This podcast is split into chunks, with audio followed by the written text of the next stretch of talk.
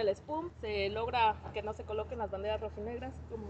Bueno, uh, yo agradezco mucho al secretario general del Sindicato de Profesores de la Universidad Michoacana, al ingeniero Jorge Ávila, y al Consejo General del propio sindicato la posibilidad que me dan de platicar con ellos para aclarar la situación en la que se encuentra la universidad y la disponibilidad de los recursos extraordinarios que gestionamos el año pasado para terminar los compromisos laborales del mes de diciembre. Eh, tuvimos una reunión, creo, muy, muy fructífera. No, yo me gusta venir, es la tercera, segunda ocasión que vengo al, al Consejo.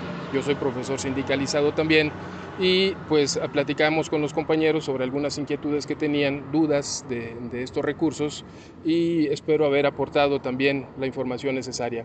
Hay una información muy importante antes de venir para acá eh, me comuniqué con el señor gobernador, el ingeniero Silvano Orioles Conejo, sobre la posibilidad de disponer de los recursos faltantes para pagar eh, el restante, el 75% del aguinaldo.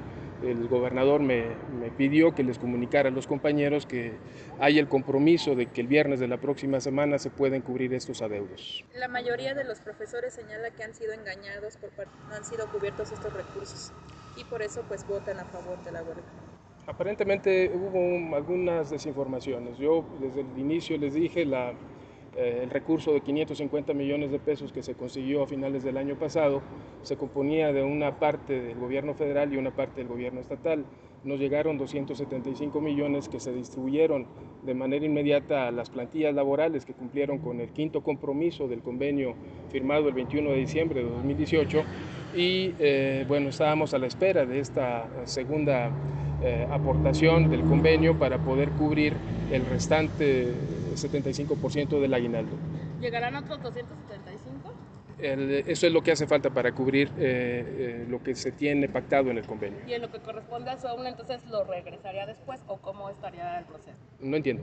Al FEUM nos dijo la vez pasada que 130 millones le corresponden a ellos. Si no firman el, la, propuesta. Eh, la propuesta de todavía de jubilaciones y pensiones, entonces lo regresaría después. Hasta ahorita no se regresa nada. No puedo regresar no lo que tiene. no tengo. Ajá. Es decir, en el momento que yo tenga el recurso, lo, uh, es decir, el convenio no me permite utilizarlo para cubrir eh, los adeudos de diciembre de las plantillas laborales que no cubrieron eh, la actualización del sistema de jubilaciones Entonces, y pensiones. ¿Aún hay tiempo de que FEUM pudiera firmar? Sí, todavía tenemos tiempo. El convenio se atrasaron, se atrasaron los tiempos previstos que se tenían estipulados en el mismo y yo creo que tenemos todavía la posibilidad.